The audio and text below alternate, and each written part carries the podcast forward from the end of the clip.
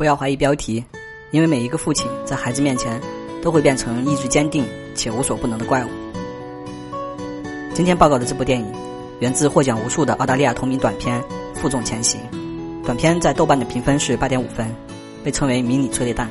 导演将七分钟的短片延伸为一百零五分钟的电影，影片框架没变，丰富的背景故事和剧情。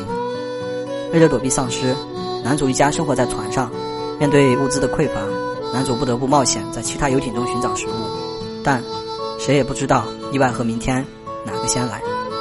男主和妻子相继被咬伤，而四十八小时后，他们都将沦为行尸走肉。那孩子怎么办？男主试图将孩子送给其他幸存者收养，但末日之下人人自危，又如何顾得上其他人？男主只能继续上路，而无意间救下的部落男孩却成为信仰之光，一路为他指引方向，直到生命的尽头。一个父亲生命的尽头，却是一个孩子生命的延续。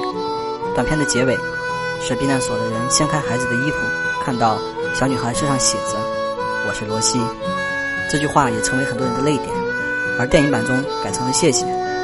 这句感谢继续为父亲，哪怕生命结束了依然不变的周到的卑微的恳求，或许也是小女孩对父亲的感谢。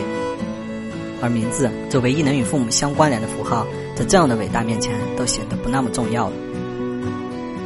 相比于负重前行，我更喜欢另外一个翻译“父爱无疆”。谢谢大家，这里是拍个电影报告，我们下个电影见。